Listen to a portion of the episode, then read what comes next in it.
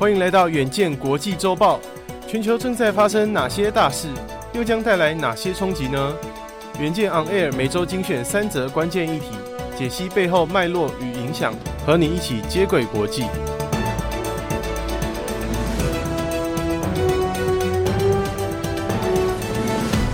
大家好，欢迎收听远见国际周报，我是右庆。本周国际周报由吴凯熙整理。共包含三则国际大事，分别是：习近平出席首届中国阿拉伯国家峰会，中沙情谊升温；美国在三角关系中示威，为国际关系增添变数。第二则看到秘鲁总统杠上国会，三小时内政治大动荡。最后，白纸革命星火点点，中国政府最近终于放宽防疫封控措施，然而当地医疗专家担心。面对即将上任的重症病例数，中国准备好了吗？我们首先看到，中国国家主席习近平近来活跃于各大国际场合，与多国领袖会面，并塑造友好形象，以扩大中国在世界的影响力。近期，习近平受沙乌地阿拉伯国王萨尔曼的邀请，十二月七号抵达沙乌地阿拉伯的首都利雅得，出席第一届中国阿拉伯国家峰会，并在沙国进行为期三天的访问，这是二零一六年以来的首次。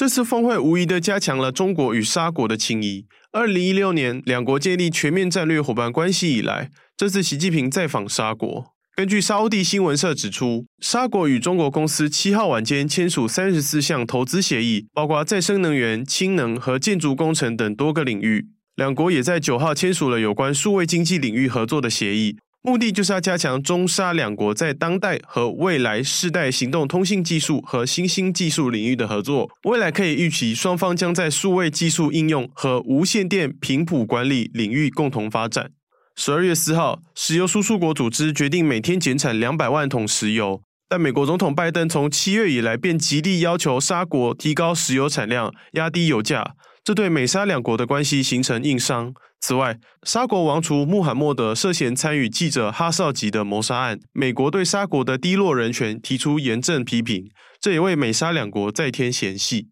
反观中国，正积极的和沙国共绘未来蓝图。习近平八号在《利雅得报》发表名为《传承千年友好，共创美好未来》的署名文章，细数两国过去曾合作过的计划，将进一步让中国的一带一路计划与沙国的二零三零愿景接轨。如今，中国已经是沙国最大的贸易伙伴，彼此针对对方国内的人权议题也不会加以干涉。中沙美三国关系消长，为国际情势增添变数。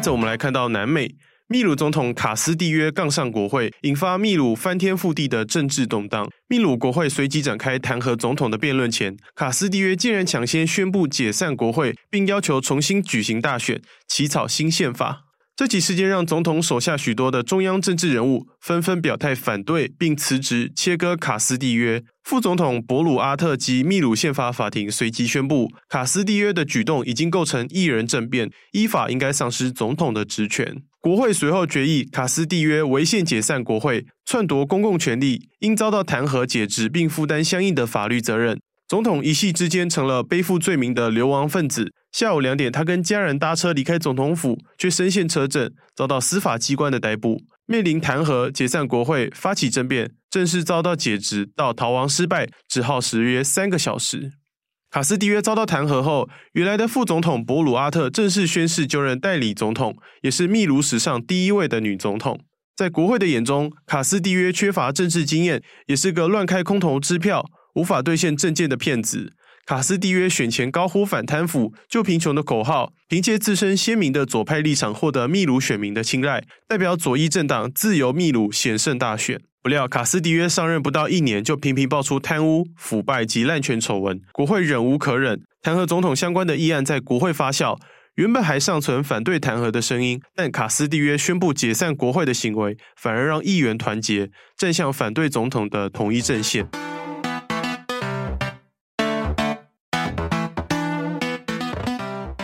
最后，我们看到中国，中国七号公布最新的防疫规定，有别于先前以清零为目标的严格封控，这次的防疫规定新十条，虽然仍以二十条为基础，但明显放宽了不少。探究背后的原因，与上个月新疆乌鲁木齐一把火所烧出遍地开花的白纸革命脱不了关系。过当的防疫措施已经威胁到中国人民的自由甚至性命，原本不该逝去的生命，随着一次次纯粹的人祸音讯全无。中国国务院为了扑灭各地因愤怒而燃起的星火，放松检疫规定，这一回展现了倾听民意的作为，实在是千载难逢。防疫规定的新十条中，不再强调动态清零。比较显著的变革有：要求地方行政机关不得采取任何形式的临时封控，原本大范围封控改为小单位进行，不再查验核酸检测阴性证明和健康码，以及无症状感染者和轻型病例采取居家隔离，而不需要到方舱医院。然而新十条中并未提到出入境隔离检疫相关规定，因此未能推进。新十条规范对象很显然是地方政府，仿佛是中共党中央面对民众愤怒的缓冲。然而，新规定一出，是否可以避免地方因为害怕区内疫情爆发而层层加码，违背中央开放方向的不一致行为，仍然有待观察。香港大学生物医学院教授金东彦对 BBC 中文说：“最重要的是思想上比较混乱，第二是理念没跟大家讲清楚，上面想做什么，下面不知道，这是个很大的问题。”此外，国产灭活疫苗有效性、重症医疗资源负荷量及老年人的疫苗接种率，都是逐步解封下所需要的配套措施。广西疾控中心主任医师卓家彤在十一月发表的《上海预防医学杂志》上指出，若参照香港今年的疫情发展，中国放开防疫措施，恐怕面临两百万人死亡，而感染人数恐怕将超过二点三三亿人。以上就是我们这周的国际周报，敬请大家每周锁定远见 On Air，帮我们刷五星评价、订阅、留言、分享，让更多人知道我们在这里陪你轻松聊国际财经大小事。下周见。